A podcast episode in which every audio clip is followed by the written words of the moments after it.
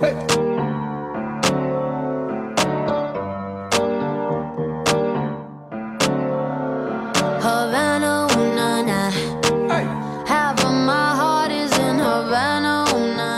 随口说美国。那么沿着上一期的话题，我们从这个迈阿密出来，我们继续向南。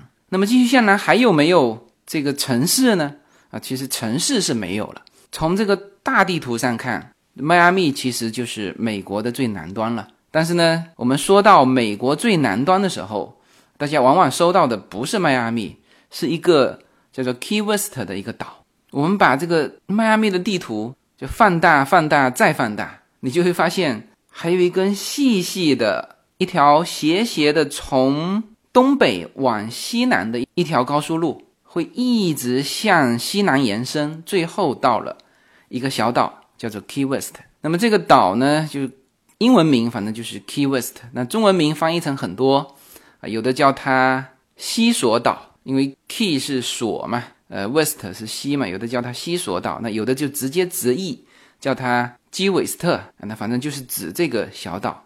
这个小岛不小哈，这个小岛有两万的居民。就当然你也可以从迈阿密坐飞机飞过来，因为这一段路还是有点有点远的，全长两百五十公里，大概开车的话要开三个半小时。那几乎所有的去 Key West 的全部是开车，因为这是一条非常著名的海上高速路，它等于是沿着迈阿密到这个 Key West，用这一条高速路连在一起。当然，这个这一条锁链啊，其实有很多小岛，就是在这两百五十公里的过程当中有很多小岛，但是这个小岛极其之小，就是我们有的时候开在路上，有的时候看到两旁边全是呃全是海，那有的时候看到会伸出一块小陆地，那就是它架这个高速的时候，就几乎是沿着这个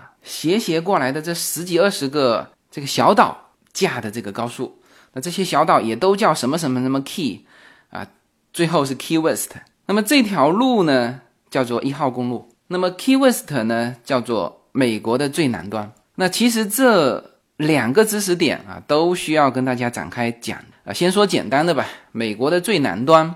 那么大家如果就听过我这个夏威夷火山公园的那一期，呃，就会觉得很奇怪啊。哎，你当时不是说夏威夷那边是美国的最南端吗？呃，怎么现在这里又出现了一个最南端？那这个两个都没错哈，一个是美国本土的最南端，那就是这个 Key West。那一个呢，就是叫做美国的最南端，因为夏威夷属于美国嘛。那么离岛，因为美国除了本土之外，大家知道比较著名的两个离岛，一个就是阿拉斯加，呃，一个就是夏威夷。那么去阿拉斯加呢，就一定要开房车啊；去夏威夷呢，一定要去那个火山公园。但是非常非常可惜的是，大家应该听说了哈，这个夏威夷的这个活火山啊。重新开始喷发，呃，那么美国方面已经宣布永久性的关闭夏威夷的火山公园，也就是说，我当时去过的这个火山公园，可能在非常长的一段时间内就去不了了。那所以任何事情都有时间窗口，就是这个样子。我们当时去夏威夷的火山公园的时候，还能够去踩着那个一九七几年的火山的熔浆。那现在这个地方已经完全进不去了，它封锁了。那在夏威夷，就是就是离开美国本土的美国最南端。那那个地方，我如果有印象的听友还记得，在那个美国的最南端呢，这个标牌倒是不明显，但是那里有一个有一个悬崖跳水的有一个点，呃，几乎很多人都在那个地方拍啊，美国的最南端非常高的悬崖。跳下去，跳到海里面，然后再顺着一条长长的手扶梯爬上来啊。OK，那么这个就是两个美国的最南端，一个本土的，就是 Key West；一个全美国的，那就是夏威夷那里啊。这个是比较简单的哈。第二个知识点就是一号公路啊。那么之前如果听过我这个加州旅行的，应该也听过。这个我推荐的这个加州一号公路。那有些人就会问，哎，你怎么这个西边一条一号公路，怎么东边一条一号公路？呃，这个问题呢，简单的描述就是加州一号公路是州内公路，就是你本州自己的公路。这个加州的一号公路是沿着就最西端的海岸线修的啊，非常美。那么一号公路就今天现在说的，从迈阿密通往 Key West 的这条路是国家一号公路，就是国道。那么这个国道的编号呢？是从东往西边的啊，这个是一个呃相对简单的一个解释啊，大家就记住哦，这个是国家国道，另外一个是州道啊，这是一个简单的解释啊。但是呢，那正好聊到这个公路吧，那我就把美国的这个公路哈，就稍微系统性的说一下呃。那么大家知道，美国是公路上的国家嘛，它的公路啊，其实分为很多，比如说洲际公路，比如说国道，比如说州内公路。啊，再比如说郡内的这个公路，它都叫 highway。所以在美国生活的时候，我们会经常说到说，哎呀，这个现在上下班时间 highway 很堵，我们走 local 吧。那么这个 highway 其实指的是刚才说到的四种高速：国道、洲际高速、州内高速和郡内高速。啊，记住哈，这个首先把公路分为普通公路和高速公路。啊，这个简单点一点哈，不展开。然后说高速，那么高速呢？刚才说了有四种，实际上大家记住三种就可以了。那么首先说最好的这个高速公路，其实是洲际高速公路，就是美国的国道建设的比较早，有很多地方就就断了。那其实现在最好的高速路应该是洲际高速路，叫 Interstate Highway。当然也可以在路上看。其实大家如果到美国，打开 Google 地图，大家就会看到三种颜色的路标，其中有一种是蓝色的标，白色的字，然后上面呢，就蓝色上面还有一条红色的顶的，上面写着 Interstate。那这种呢就叫叫做洲际高速公路。那么这种高速公路应该是速度最快的，那就能走这种路，就别走国道了。那么你以洛杉矶。为例哈，你打开地图，有看见蓝色的底白色的字的，那全是这种叫洲际高速路。比如说这边去旧金山的五号，还有我们经常走的十号啊，那这都是叫做洲际高速路啊。第二种，那就是美国的国道呃。那么美国的国道呢，基本上是白色的底黑色的字，这个就是美国的国道。那么如你可以这样理解哈，就是。洲际高速和美国的国道都是属于联邦负责的，因为洲际嘛，大家想想一想就知道是联系州与州之间的。那国道就是美国国家建设的，就这两个，反正出前方就是联邦。这两个系统呢是完全自己独立的系统啊。国道在前，的历史比较悠久，它的排列顺序是这样的啊，就是号码是奇数的是南北走向，偶数是。东西走向就是竖的啊，正常的地图啊，上北下南左西右东的这种地图就是竖的这一条，南北走向的全部是奇数。那么从最东面啊，就是从这个大西洋这一侧一直往西排。那么刚才说到的这个从迈阿密到 Key West 的这条叫国家一号公路啊，或者又称为美国美国一号公路，这就是国道最东的这一条啊，就是这一条了。那么横的它是什么顺序呢？是从北向南，就是美国一号公路就是竖的最西端这一条，美国二号公路就是横着最最高的这一条，就最北的这一条。那么这个国家系统竖的总共是一号一直到一零一号，横的呢从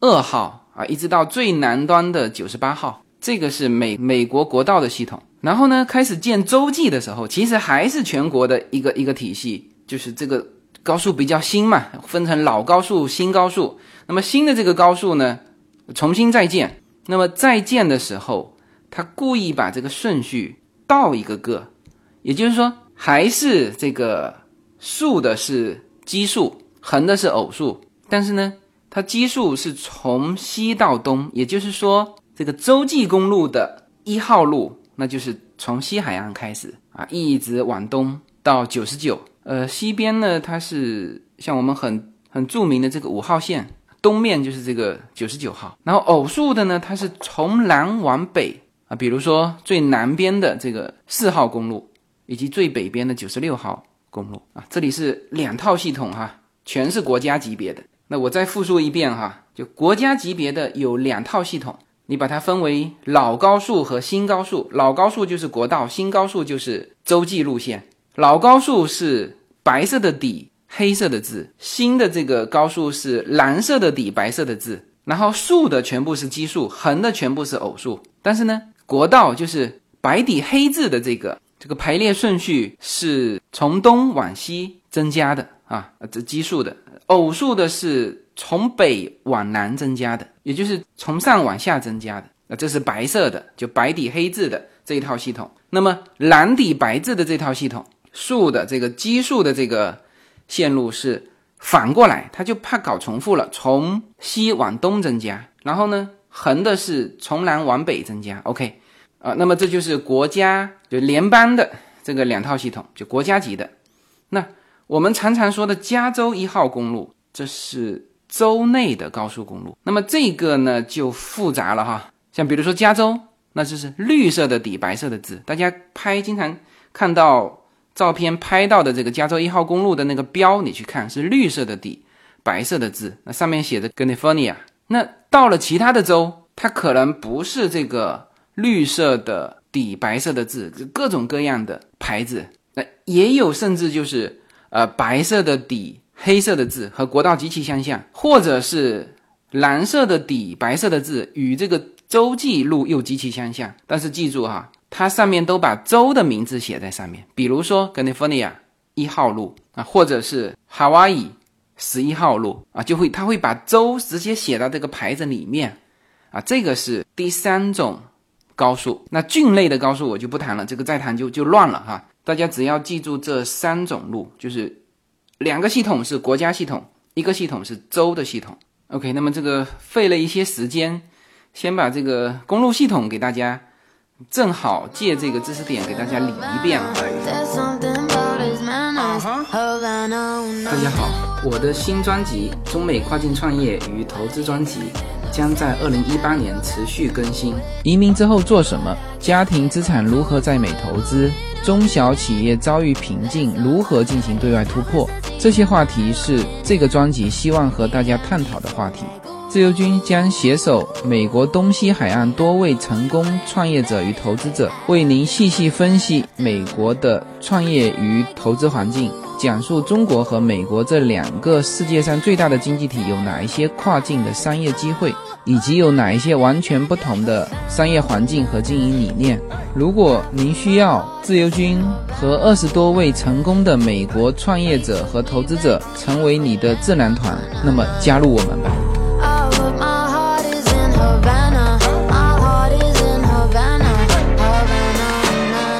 那么回到这个国家一号路，那么这条路呢？啊，虽然刚才说了有飞机哈，但是非常建议大家。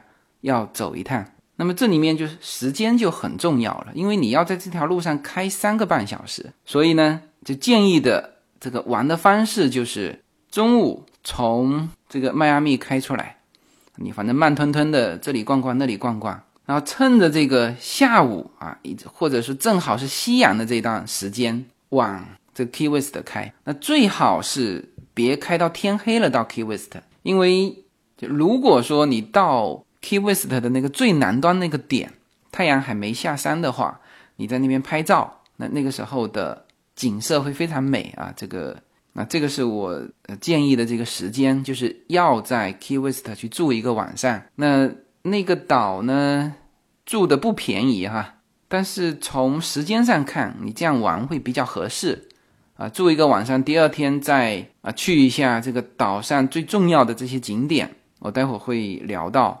呃，那么这条路确实是很美的哈。这个它因为有的时候就你刚开始开的时候，哇，发现啊这个地方很美啊，那你就想停下来。但实际上呢，你停下来，你也拍不了几张风景，因为它拍的都差不多，就是这种海景嘛，而且非常广袤，一望无垠。然后近的地方就是这个碧蓝的海水，然后旁边稍微的，如果说这个小岛上有那么几棵树，哎，这个时候就已经构成一个呃风景，你可以拍一拍。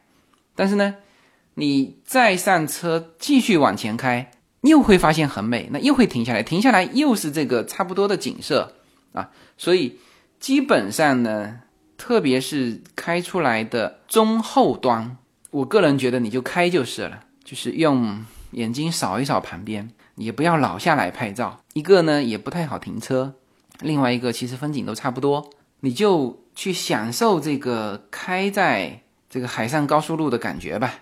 向前看，一条细细的路，两边全是海啊。那这个时候如果再配上夕阳，是吧？再配上车上的音乐啊，这个时候如果还能和身边的人聊聊天啊，那这是感觉是非常美的。那么这条路也拍过很多很出名的。这个电影啊，比如说近期的这个《速度与激情八》，还有早期的《真实的谎言》，这个最后不是有一个镜头导弹炸那个桥吗？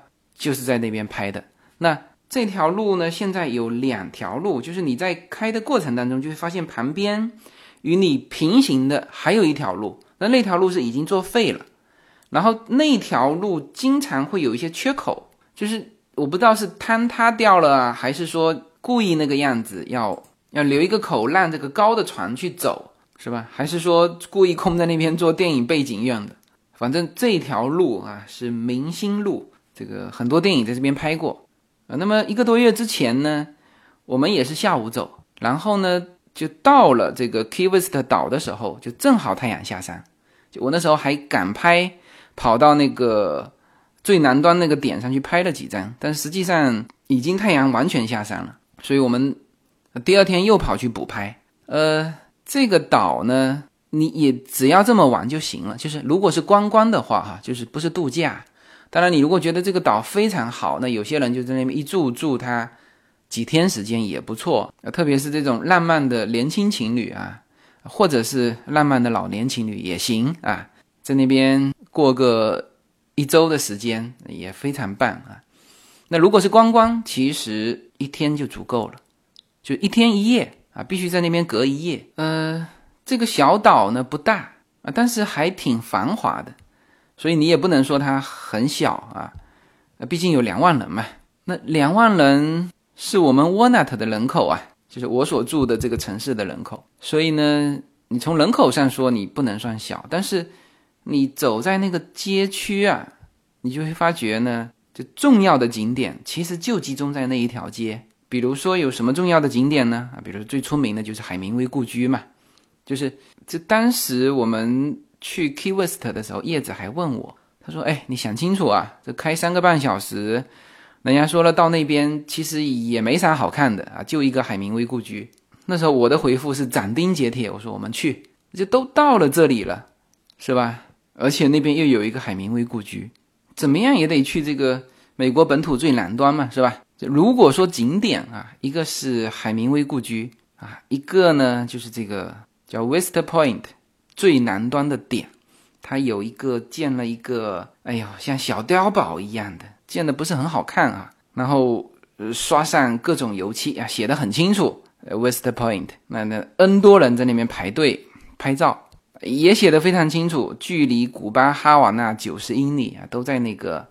嗯，那个点上，那还有人呢？去拍什么呢？去拍那个一号路的终点。呃，我之前说到这里的时候，呃，说了一个叫起终点，就既是起点又是终点，反正是端头嘛。然后他那边有一个写的很清楚，叫零迈尔。那有一个听友就是他说他的理解哈，应该是终点，就是路嘛，总是从北到南。那么这三个景点。应该算是 Key West 最重要的三个景点，就是这三个点你都必须拍照的。这三个点实际上就在一条路上。那么聊这个 Key West，那首先当然就得聊海明威故居了。在去这个 Key West 之前，叶子不是一直在在征求我的意见吗？说到底我们要不要去 Key West？除了说这个路上看看风景之外，他说所有到过 Key West 的就千篇一律。都是跑到海明威故居，然后拍那个六子猫。海明威故居，然后六子猫照片，然后就没了。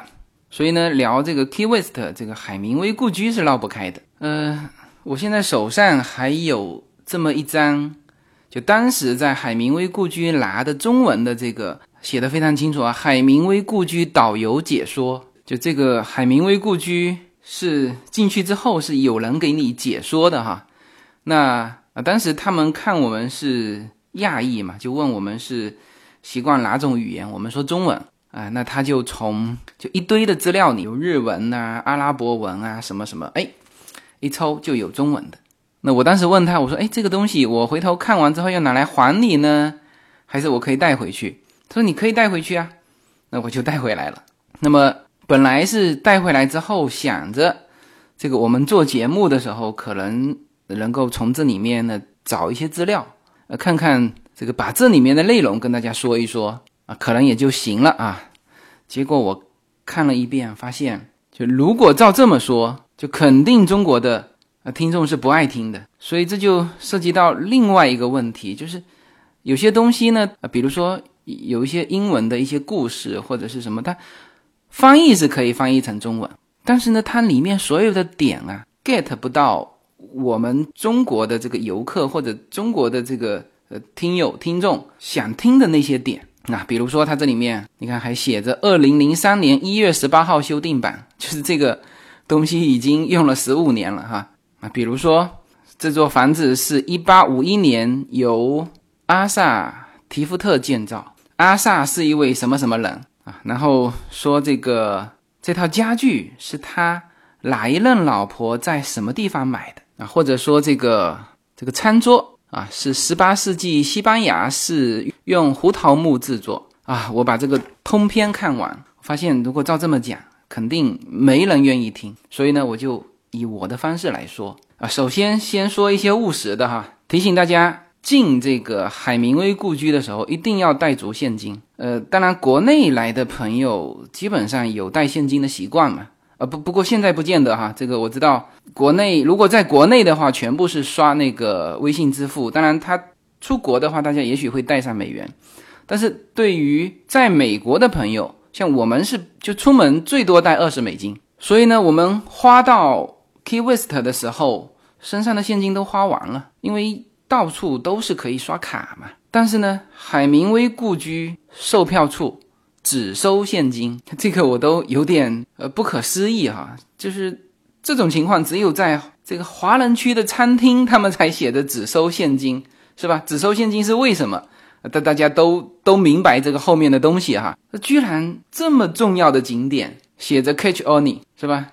而且这个票不便宜，一张票十四块钱，小孩也照样买票。所以这里很务实的提醒大家要带够现金。那我们当时没带啊。最后呢，因为附近也没有地方取这个现金嘛，然后他最后让我们让我哈这个走进他们后院的一个书店，书店那边就有一个自动取款机，我到那边取了现金出来，支付了门票才进去的。这个务实提醒大家。那么首先说海明威故居这栋楼啊，这个房子是两层的房子啊，占地面积呢，我觉得应该也就是不超过。一万五平方尺，呃，大概就是一千五百平方米吧。因为它整体的风格是一八五一年造的嘛，所以还算是有风格。那么这栋房子是海明威在一九三一年的时候买的，当时他买了多少钱呢？八千美金。那么这个价格放在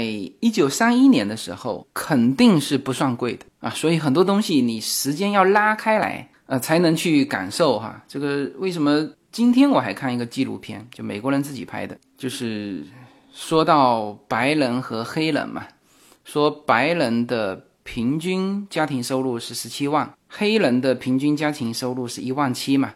那么这里面就说到了一个，就是钱是人生钱的。那么这个现在就中国是都知道。那么美国呢，虽然说有周期。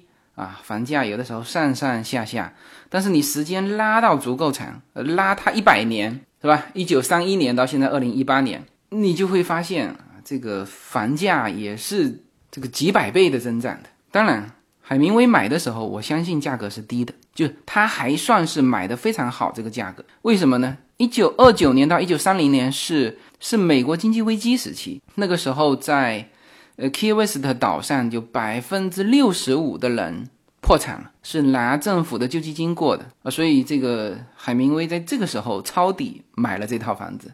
呃，你从另外一个价格来看它的这个八千美金，你就知道这绝对是抄底了哈。呃。海明威在这个房子住了九年时间，他到了第就一九三九年的时候，曾经委托他的一个朋友帮他修他后院的游泳池。这个他的朋友给他的报价是两万美金，修一个游泳池的价格是两万美金。当然，这个两万美金对于海明威来说，他也觉得非常贵嘛。那。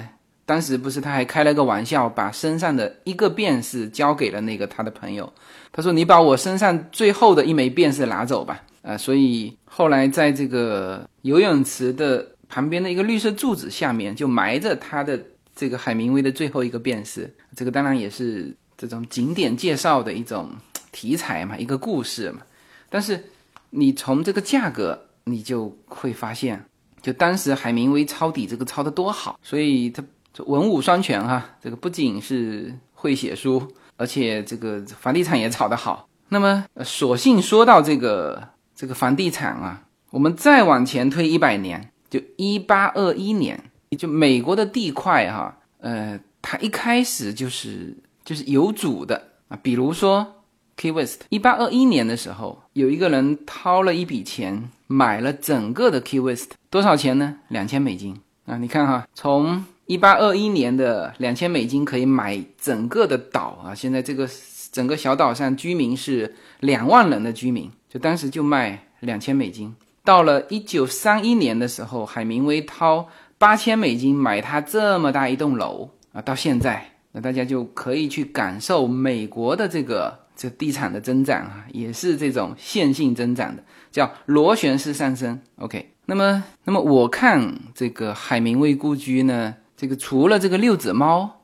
那就几乎小孩子到那边也会很开心。那重点就是这些六子猫，呃，整个海明威故居我估计有二十几只猫。那么我们去注意它的这个手指啊，还真都是六指。它这六指是怎么长的哈？呃，我们大家把手伸开哈，在大拇指跟食指之间长了一个手指。就如果是人六指，大量的人是小拇指后面再长一个手指，六指是吧？那这个猫呢是在大拇指跟食指之间突出一块啊，这就是六指猫啊。所以小孩子呢到那边就是就是玩猫去了。那我们呢就绕着这个房子看一些呃一些照片啊，他留的一些啊这个纪念品。那在众多的这个照片当中。我是注意到了海明威有一张和国民党官员在中国拍的一张照片，然后上面居然还有一个勋章，呃，我估计那个就是青天白日勋章吧。你看哈，像这种东西呢，属于中国人特别就能 get 到中国人的这个点的，他在这个导游解说里面就没讲，他把照片贴出来，那个勋章都贴出来了，就没有这个内容啊。所以我说。呃，大量的这种美国的这种导游解说啊，是叫做文字翻译过来了，但是呢，他还是找不到这个中国人的点来说。那么，基于这张照片，我后来回来查了资料，海明威当时在抗日战争时期是到过中国的，而且还参与了战争，还杀过一个日本鬼子。然后呢，就他到了中国的时候，是先去了蒋介石那边，国民党这边。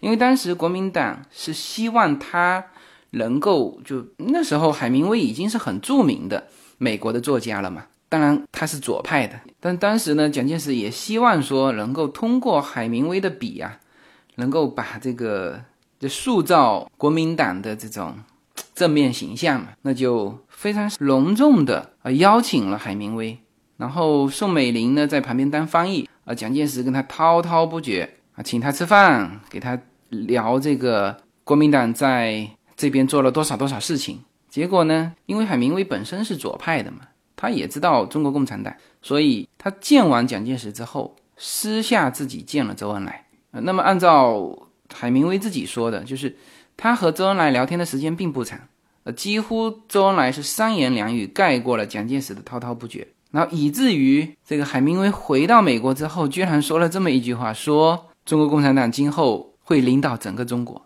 这可是在抗日战争时期说的，就那个时候，那国民党肯定是代表中央政府的啊。但是呢，海明威居然是能够有这么样一个认识啊。那么这个就是这一段故事，在海明威故居里面有他在抗日战争时期到过中国的照片啊，大家可以去看一下。那么其他的内容我就也不再展开了，反正就很多攻略啊都有很详尽的内容。那么我们当时是到了这个海明威故居的书店，我们是买了一本他的《老人与海》简装版的，它有各种版本嘛，我们买了个简装版的。其实就海明威的文字啊，其实是用蛮简单的文字，它并不像其他的大块头的呃那种小说那样用用长句，它用的都是短句。所以我买了一本，那现在是给这个优娜看。优娜现在这水平已经完全足够看这种这个海明威的小说了哈。那么从海明威故居出来的时候啊，说一下这个时间哈，这个它的开放时间是上午九点到下午五点。就有些人如果傍晚到的话，他有可能一超过五点，你就得第二天来了。那么我们当时到了五点之后，这个出来的时候呢，我们发现有一群人啊办这个婚礼的。这个一群人在往里面走，那就说明这个海明威故居是是有有办这个业务的哈。在美国是这样，就很多的博物馆啊，比如说像一些私人的这种私家花园，或者说各类的这种场所，它的经营手法是多种多样的啊。比如说海明威故居是吧？它看上去像是这种国家一级的这种保护建筑。但实际上是是私人经营的，那他创收的手法就多种多样啊。除了刚才说这个一张票十四块钱啊，十四块钱不便宜啊，而且他还收现金，是吧？他想干什么呢？我一直没想明白他为什么一定要收现金啊。然后还接待这种，把它就闭馆之后拿来做这个婚礼现场，是吧？这个点子我们在加州也经常看到，比如说 Huntington Library 就有。开放做做婚礼啊，这个我们曾经问起 Yuna，就是说你今后如果举办婚礼，想去哪里办？那他的首选现在还是 Huntington Library 啊，所以在美国就有这种有这种做法。那这一点呢，其实是不是可可以值得中国的这些？什么什么故居，什么什么博物馆去学习呢？啊，当然这个体制不同哈，也许这个国内这一块又收支两条线，但实际上我看到有很多的什么名人故居，这根本就没钱维护，但是它的结构是很好的。呃，你有没有想过也开放出来做某些活动呢？是吧？啊，当然不见得是说要拿去办婚礼嘛，因为中国的婚礼跟西方的婚礼还是不一样啊，西方婚礼。这个大家最多是旁边架一排的自助餐的东西啊，有一些饮料。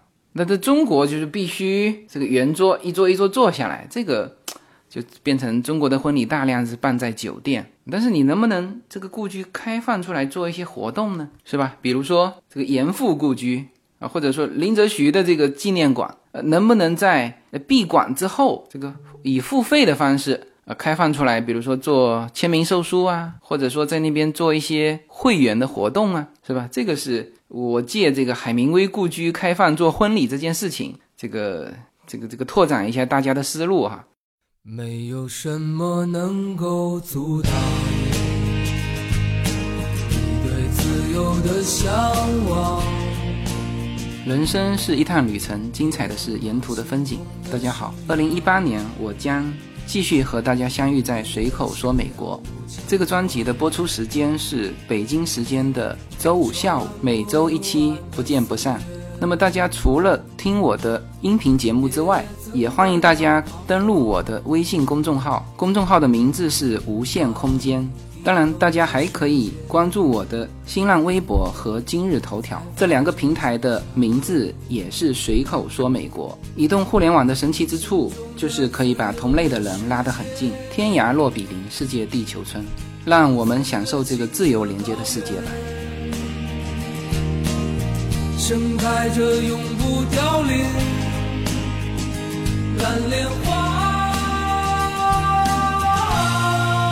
说到 Key West 的这个旅游业啊，其实它这个旅游业不是这几年才发展起来的，因为它确实风景好。就当时三十年代，就是一九三零年经济危机之后，那么好像整个小岛六十五的人是搬离了这里，然后这个岛怎么办？就 Key West 的这个岛岛怎么办？那当时就有人提出说，哎，那这个地方应该发展旅游业啊。后来经过一系列的这种宣传，就拉很多名人过来，先让他感受一下嘛。啊，其中就有这个美国总统杜鲁门。一九四六年的时候，杜鲁门就到 Key West 这边度假，然后之后就几乎每年都来。那来的时候呢，第一时间够长，第二还在这边办公，所以呢，在 Key West 上面还有一个。叫做小白宫啊，其实指的就是杜鲁门当年在这里办过工啊。其实除了杜鲁门之外，也没有其他的这个美国总统说到 Key West 上来办公啊，就是杜鲁门。那么我这次在这个 Key West 上的时候呢，正好不是国内好几个，好像连续两周还是三周，反正他们提前告诉我嘛，就是有好像十十几个。这个国内的听友会，他们要组织听友聚会嘛？那我想，正好我不是在美国最南端吗？那我就在那条街上，哪一条街呢？就是我刚才说的连成一片的那条街。那条街上既有这个美国一号公路的这个终点的那个标志啊，又有美国最南端的这个标志，又有海明威故居啊，就在那条街上，我就在那边走嘛。然后呢，就给大家录这个视频。那后来这些视频都在听友会的现场有播给大家嘛？那我不知道大家记不记得，但是就在那条路上，我给大家介绍了，就是 Key West 的这个地方呢，又叫海螺共和国。那么路上一条街过去，你可以看到好多这个海螺共和国的旗子，就蓝色的那个旗子。那我那时候就跟大家有说，我说这个地方。曾经独立过，然后呢，还成立了这个海螺共和国。那现在还挂出这个旗子，呃，甚至在就最南端的那个 West Point 的那个点，呃，就旁边就有一个雕塑，就是有一个人拿着海螺在那边吹嘛。那这些都和这个海螺共和国有关。呃，这个海螺共和国的来历，就我从头给大家捋一遍哈。这个事情听起来很奇怪啊，它这个国家呢？并不是说曾经独立过没独立成，而是他们认为自己就独立了啊，和美国并存。所以家家户户挂出来的这个旗子是既挂美国旗又挂海螺共和国的旗子。然后也许有人看过他们的故事哈，就觉得这就这不就是一场闹剧嘛？呃，但是用 Key West 当地居民的话说，说叫我们是在很认真的开玩笑，或者说我们这个玩笑开得很认真。呃，这个。所以要从头开始捋这段故事哈，呃，这个还是要从美国和古巴的关系开始说起啊。你看这个，其实 Key West 跟哈瓦那就是九十英里嘛。那我们刚才说了这个这个海明威故居，事实上海明威住在这里的时候，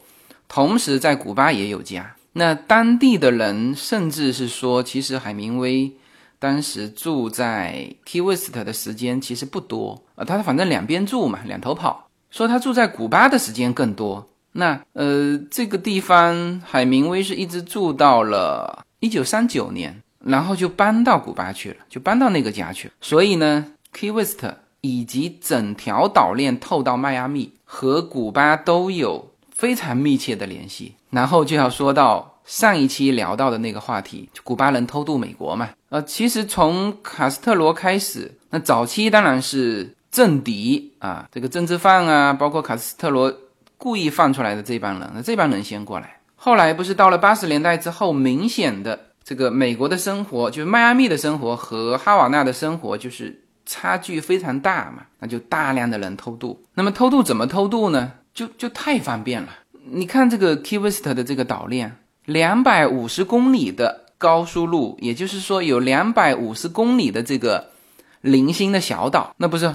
划个船就来了，都是在 Key West 以及中途的这些岛链上岸，然后就到美国了嘛，然后就享受你美国的英年这个绿卡的这个政策。那海螺共和国是独立是在一九八二年，那这个又跟那个政策套上了，就是一九八二年的时候，美国和古巴达成一个协议，就是说我美国要开始拦截你古巴过来的这些呃这些移民，因为量越来越大嘛，那就有了上一期聊到的这个干脚跟湿脚。什么叫干脚？什么叫湿脚？哈，再简单的说一下，就是我登陆美国的，你美国必须给我这个政策，但是呢，我还在海上被你抓到的，那美国会遣返啊，这就是干脚跟湿脚哈。那一九八二年开始。因为你这个长长的岛链，它只有一条路啊，就是从公路上走，只有一条路，就是经过这个一号路到迈阿密去。那么美国政府就边境巡逻队，那就在这边设卡查这个非法移民。那么一设卡，就直接造成这条公路的堵塞。因为我们开过嘛，就只有一条路。我为什么说大家也别老停下来去旁边拍照呢？就是这个路并不宽。它是旁边呃一段一段有那种停下来的带，但是呢，你后面始终有车，你停下来跟你重新开上去都都会造成这个交通不是很顺畅，因为你那时候速度慢嘛。所以呢，当时一九八二年美国一设卡，完蛋了，这个本来就是三个半小时到 Q 才能到 Q West，你再一设卡，人家要开六七个小时，那就不来了嘛。那当时的 Q West 的整个旅游业已经起来了，是吧？那个。宾馆都是两三百块钱一个晚上，那直接造成这个 Key West 最终端的这个 Key West 的这个岛旅游业大量下滑。然后呢，这个岛上居民就提出抗议，请求撤撤掉这个关卡，那就得走这个司法程序嘛。但是呢，这个这个关卡并不是地方设置的，就并不是迈阿密设置的，是联邦政府设置的，而是因为国家跟国家之间的这个关系，所以是联邦设置的。那这个官司呢，就直接打到。这个联邦法庭，那那联邦法庭当然是驳回，因为这个事情当时就美国上下一致认为，你古巴的移民不能这样大量的进来，所以才开始各地都就海上也有海上警卫队，然后呢，Key West 这边设设置关卡是吧？就驳回了，驳回完就当时正好有一任市长也是一个分子叫 Dennis，这个家伙就通过市议会宣布独立。然后呢，把这个 Key West 叫成海螺共和国啊，就有了这个你在 Key West 上漫步的时候看到家家户户挂出来的那一面蓝色的旗帜。就原来我怎么申诉你都不管嘛，联邦你都不管。好，那我现在宣布独立，那这终于联邦管了，派了 FBA 过来啊，然后一切都是这个市长在表演哈。但是市长拿了一根古巴面包向这个美军。头上打了一下，那他说这就是独立战争爆发了，然后当然一分钟之后就被制服了嘛。那他说这就算战败了啊，战败了呢，他还是认为自己是个国家哦，然后向美国联邦提出战争赔偿。他说我是战败国啊，但是呢你呢要给我十亿的战争赔偿。那么这个，所以他们说是在很认真的开玩笑，因为这个事情是全岛居民。赞同的说独立，通过这个 Key West 的这个市议会的，你美国联邦又不能不把这个当一回事，然后必须这个派 FBA 过来，那甚至这个市长还跑到这个 Key West 的那个美军基地去去宣战啊，然后竖白旗，呃，搞搞这一套，然后就是就吸引媒体注意嘛。他反正本来就是个旅游城市。这个本来就是要吸引亮点，那这个亮点是够大的，是吧？所有的呃各地的电视台都来，就报道了这件事情。那他又是就大家报道的时候也是笑嘻嘻的，是吧？那他又很很认真严肃的在干这个事，呃，然后包括向美国联邦提出十亿的战争赔偿，这这些当然联邦都没有给他呃兑现啊，就是也没理他。但是有一点就是。一号公路上的路障就撤了，就是我经不起你这么闹，明白吗？好，那么通过这个事情，反而呢，这个 Key West 找到了一个吸引旅游的这个亮点，所以他现在就并不是说，哦，我曾经独立过，后来就不独立了。我一直到现在，你到岛上去问居民，这个海螺共和国，他们就是你不管他是认真的开玩笑，还是玩笑开得很认真，他就是说自己是。就是海螺共和国，也属于美国，也是海螺共和国，然后还发这个护照，呃，有海螺共和国的护照，就是然后各种玩法，比如说这个九九四年迈阿密举办美洲国家元首会议，因为很近嘛，就在迈阿密嘛，所以他这个市长开三个半小时的车就去了。他说：“哎，我也是一个国家，是吧？你怎么没通知我啊？然后那个美洲国家元首会议的那个会务组当然拒绝他们嘛。那他们也很会玩，因为那个酒店是在迈阿密的一个酒店，然后开这个美洲国家元首会议，居然没有把酒店整个都包下来，包了一部分的房间嘛，那不是还有房间吗？然后共和国的这个人民凑钱，一个晚上一千五百刀，就是把这个市长啊也住进去，一堆的人还住了总统套间。然后呢，第二天出来，就在整个酒店的过道上宣传他的海螺共和国，是吧？那这这个事情，那别人也不知道是什么呀，这感觉是就觉得是一个非常有意思的旅游推广，就推广这个海岛文化嘛。然后呢，就引得各国的元首跑到海螺共和国的那个总统套间进行参观。那当然，他都做做好了嘛，就各种的。这个关于 Key West 的介绍，然后临走还每个代表发了一本海螺共和国的护照，就是欢迎你到我海螺共和国来玩。这么一闹，就是连就美国国务院都说不清楚了，因为作为这个参加美洲首脑会议的这些国家元首们，他不知道怎么回事啊，是吧？我入住这个酒店，本来就是有一些国家不太熟悉嘛，就互相串访嘛，跟我们一样的总统套间。还有一个是海螺共和国的，那我不就去了吗？哎，那怎么会这里还有一个海螺共和国是吧？也交流了吗？好，那这个事情不就就就就就玩的越玩越大，然后这个国务院还发函去给各个国家去解释这个事情，呃，然后类似这种的事情，这个海螺共和国是几乎年年都在玩，就是这个东西作为美国来说，他也知道你这个就是在吸引眼球嘛，但是呢。这个又确实是对旅游有好处，就当地的旅游有好处，所以在这件事情上，美国包括美军就是都是这种笑嘻嘻的看你玩的感觉啊，甚至有一次，呃，美国一个军事演习在 Key West 附近，那么军队要进驻的时候，就被这个岛民嘛，就当地的老百姓就给拦截住了，就他呢也不是说不让你进，而是问这个美军。啊，你是否要征得我的同意，你才能进来呢？啊，当时的一个这个美军少校说：“是的，我请求允许入岛。”啊，那这个时候，这周边所有的这个居民就欢呼起来了，就意思是说，你承认了我的主权，你要经过我的允许，你才能进来，知道吗？就就就就这么玩的啊！甚至还有一例啊，大概是零六年，就当时在也在 Key West 岛附近呢。就在一号公路，我们说现在开的路旁边平行的，不是还有一条荒废掉的一个桥吗？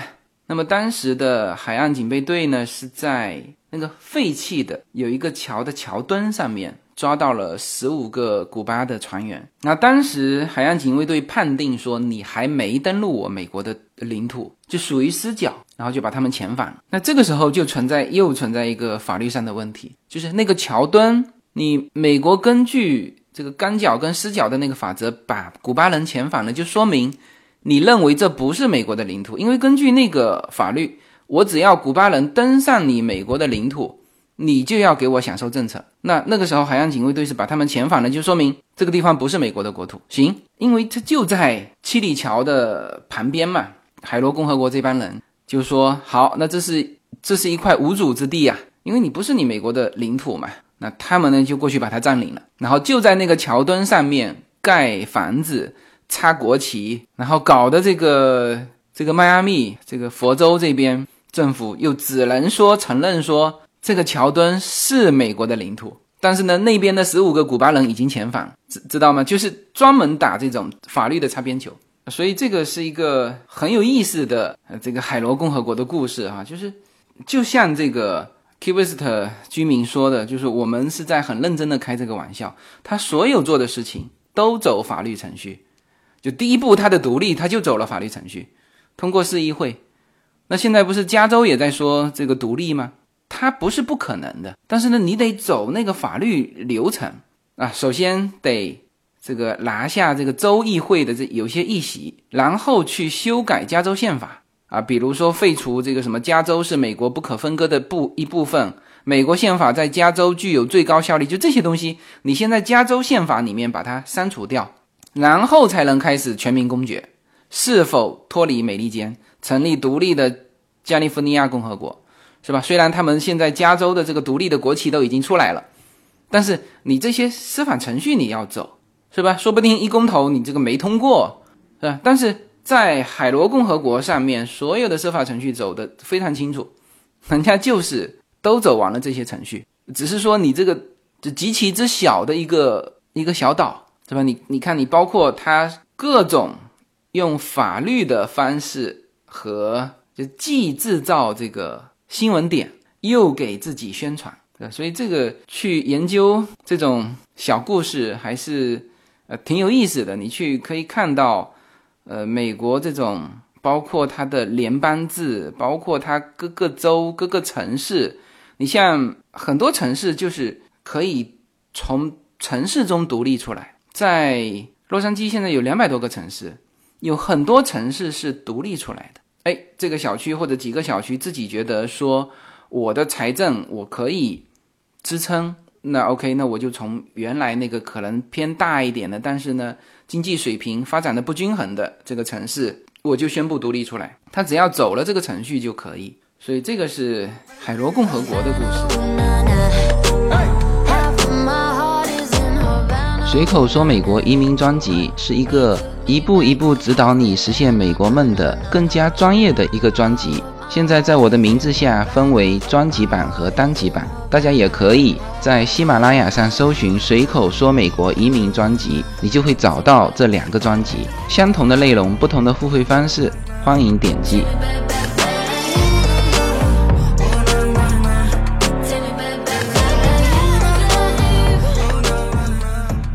那么最后呢，还是聊聊点吃的吧，我们在。Key West 吃了两个蛮特殊的餐，这也是非常建议大家可以去吃的哈。第一呢，就是古巴餐，就一定要去那边吃一下当地古巴的这个食品。那我们在那边吃到的古巴食品，我觉得有点像亚洲风格的，因为什么呢？第一是米饭，就海鲜米饭，就大家海鲜咖喱米饭啊。再说清楚一点是海鲜咖喱西红柿米饭，就大量的古巴餐是这样的。然后每一份分量都极其之大哈，这个一家四口只要点那么一一份餐就够了。然后你在那边用餐的时候，你会看到好多卡斯特罗进来，就是他长得就是那个样子。那进来吃的都是古巴人嘛，然后古巴人留着那个大胡子，啊个子又高嘛，就是按照叶子说的，就是好像每一个进来的都非常像这个卡斯特罗。啊，这是古巴餐要去吃一下。那么还有一个呢，就是在 Key West，大家可以去。找一些吃鳄鱼肉的地方，那我们也也就在 Key West 吃吃过鳄鱼肉。我们知道是整个佛州啊都有卖鳄鱼肉的，特别是到迈阿密这边，越往南就民风就越越田园啊。就之前我说过的，可能最 man 的这个佛罗里达居民就在 Key West 岛上。那么在在这边你可以吃到鳄鱼肉，可以吃到这个。青蛙肉，呃，青蛙肉在加州也能吃到，因为有很多中餐馆做这个水煮田鸡。但是呢，美餐里面我几乎我几乎确定哈，没有拿青蛙腿当当菜。但是呢，在 Key West 那肯定是美餐了嘛，当地的当地餐吧，你就能吃得到很大的青蛙腿。当然那个做法我都跟叶子说，我说这个太可惜了。这个要拿去水煮，这个这么肥的青蛙腿多好吃，是吧？可惜它还是用西餐的那一套做法。呃，除了吃古巴餐、吃鳄鱼餐，对了，你还可以去那边买那个古巴雪茄。